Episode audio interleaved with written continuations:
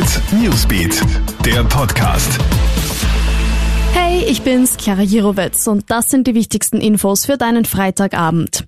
Im Düsseldorfer Fußballstadion soll Anfang September ein Großkonzert stattfinden mit über 13.000 Zuschauern. Auftreten sollen unter anderem Stars wie Brian Adams und Sarah Connor. Laut den Veranstaltern könnte man das Event trotz Corona-Pandemie mit gutem Gewissen und entsprechenden Sicherheitsvorkehrungen umsetzen. Aber die Pläne sollen mit Nordrhein-Westfalens Gesundheitsminister nicht abgestimmt worden sein. Er sagt, er habe begründete Zweifel an der rechtlichen Grundlage des Konzerts.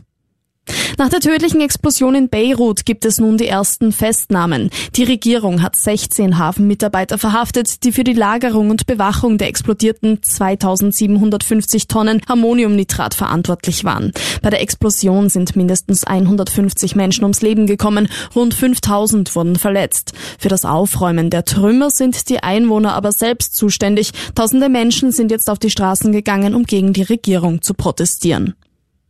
Urlaubsfahrten mit dem Auto sind eine echte Beziehungsprobe. Das zeigt eine aktuelle Parship-Studie. Demnach gerät mehr als jedes zweite Paar wegen Fahrstil, Tempo, Klimaanlage und anderer Dinge in Streit.